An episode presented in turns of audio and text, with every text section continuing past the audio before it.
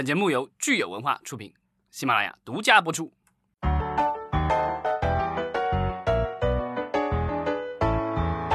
欢迎大家收听新一期的《影视观察》，我是老张。大家好，我是石溪。今天是三月二十四日，星期二。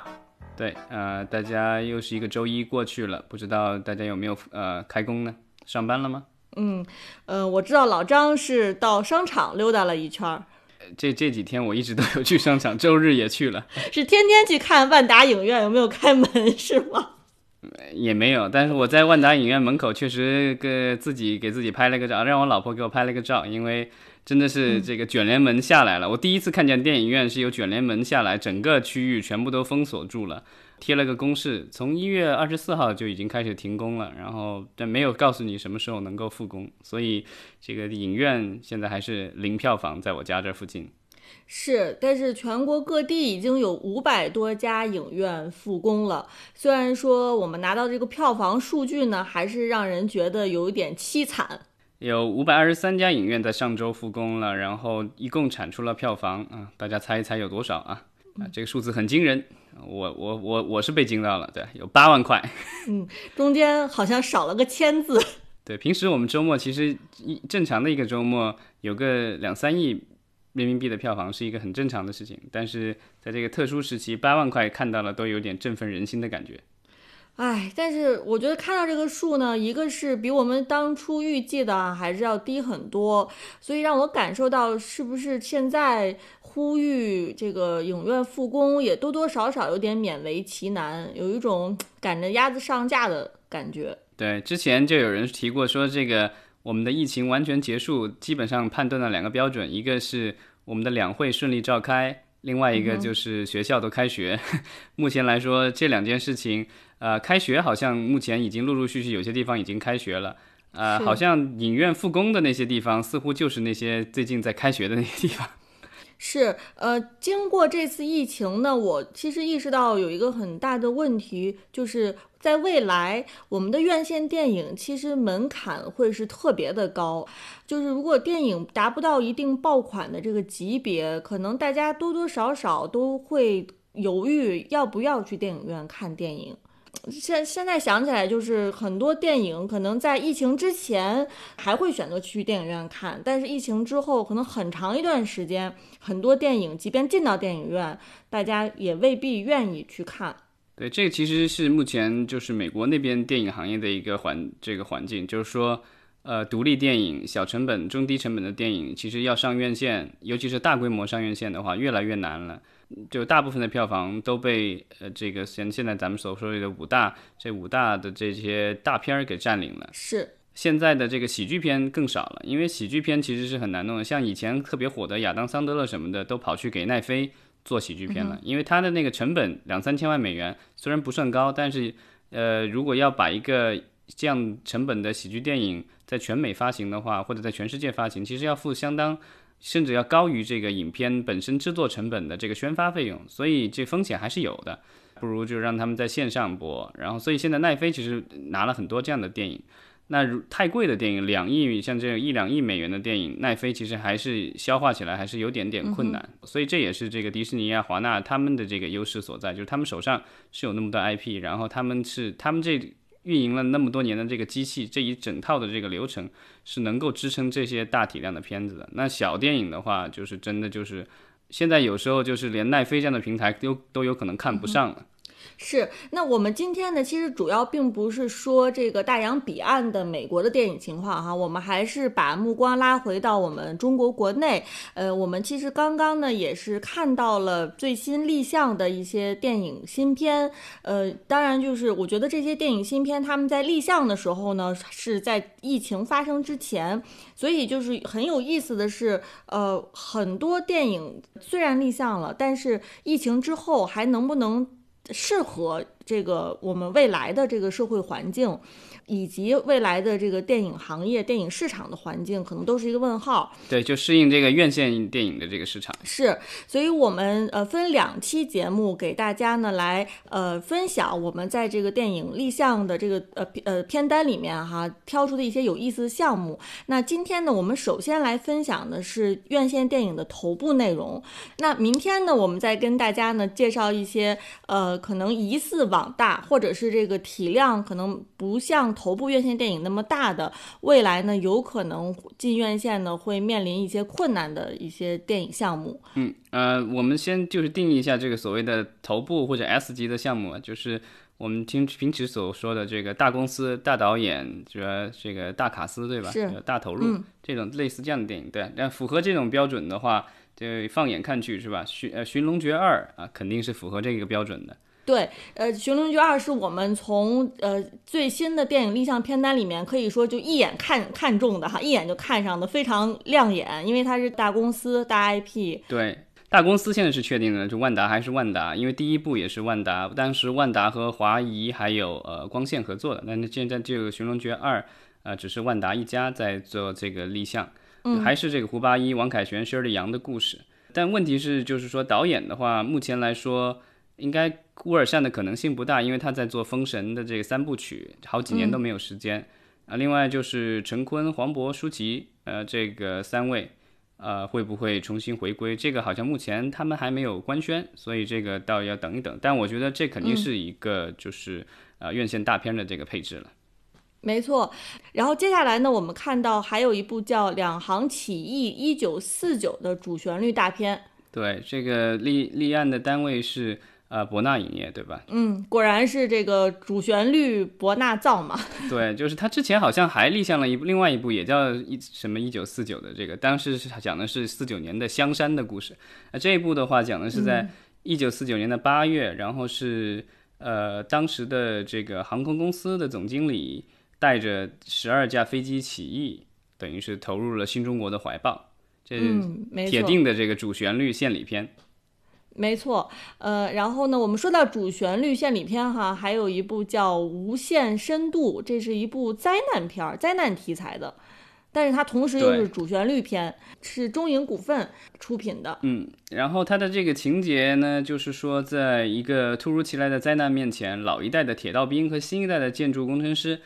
呃，齐心合力。拯救身陷险境的孩子们和受灾城市的故事，这个反正看起来跟所有的这些灾难片都差不多。当然，这个因为是中影嘛，所以我觉得应该是呃，在主旋律这方面可能会更强调一些。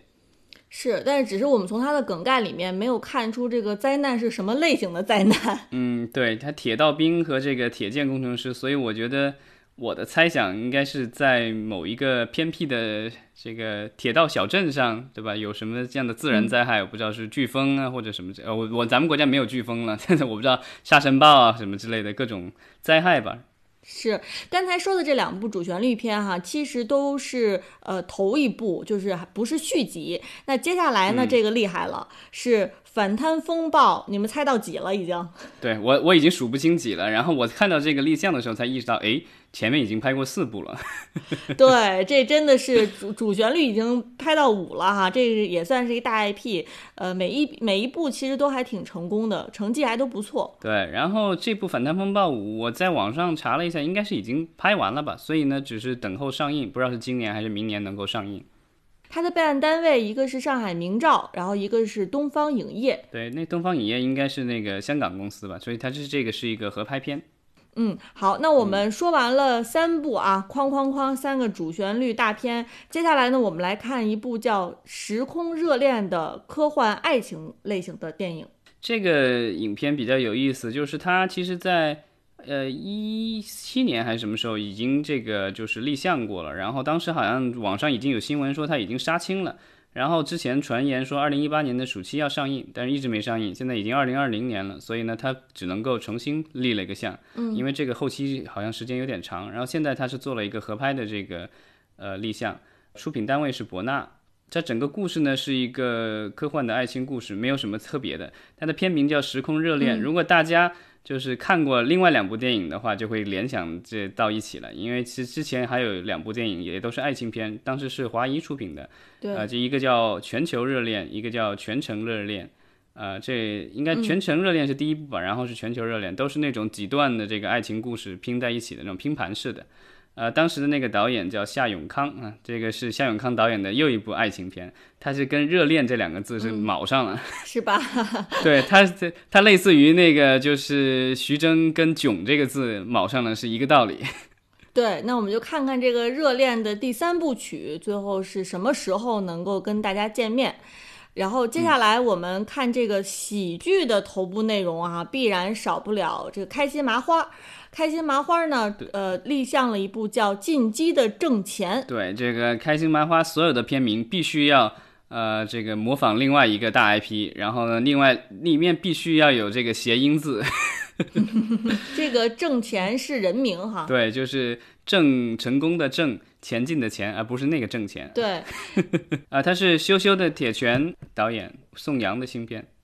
嗯，然后宋阳也在这个也挂了这个编剧哈，然后另外两个编剧毕康和董文腾也都是呃开心麻花的这个老人了，之前也参加过他们各种电影的这不在啊，应该都是出演过，然后幕前幕后都参与过的那种。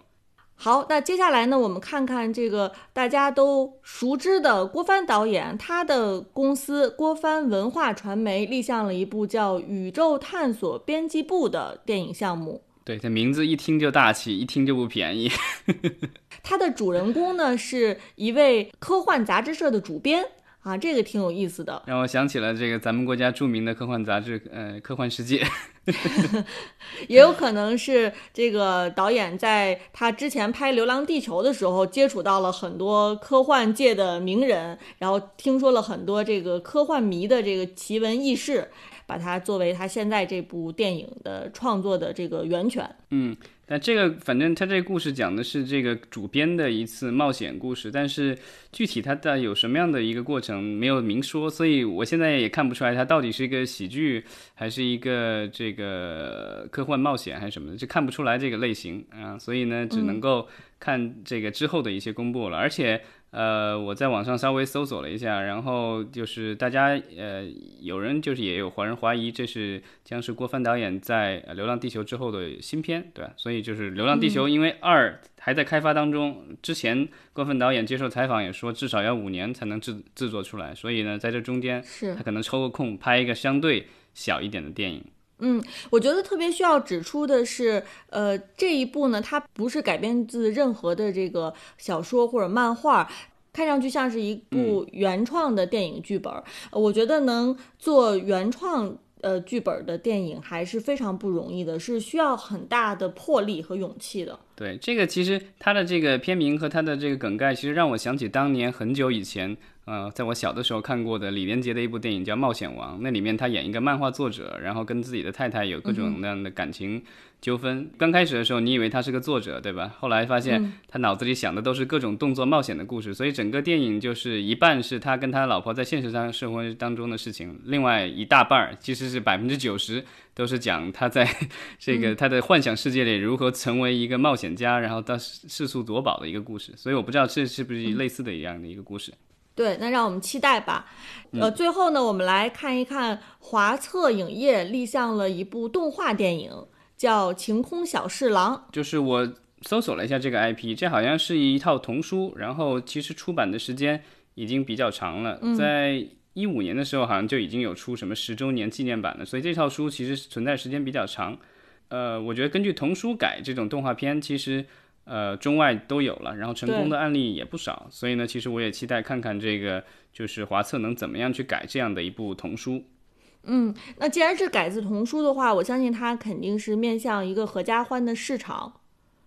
嗯，对。然后呃，之前呃，在呃去年的十二月，好像也在呃 B 站上发布了，就是他们的概念的片什么之类的。这所以我觉得可能它这个已经在制作当中了。所以呢，我觉得。呃，一般的这种制制作周期一到两年吧，所以呢，我觉得应该离面试也不远了。而且我觉得这两年，因为动画电影就是因为哪吒这一下，对吧？一炸炸出一个这个超级大王炸，所以大家其实都卯足了劲，想 要这个制造出来下一部奇迹，动画奇迹。对，呃，姜子牙这两天好像也又放出了物料，所以呢，就是可能年内可能也会上映。所以呢，我觉得就是我们还是期待更多更好的这个国产动画电影在院线上能够大放异彩。没错，那我们明天同一时间呢，会给大家再介绍其他的一些立项的电影。虽然不是这个院线大片哈，但是未来我们可能会在流媒体平台上看到这些电影，它的立意和它的这个概念，可能反而会有很多的亮点和新颖之处。那谢谢大家的收听，明天呢我们再见。明天再见。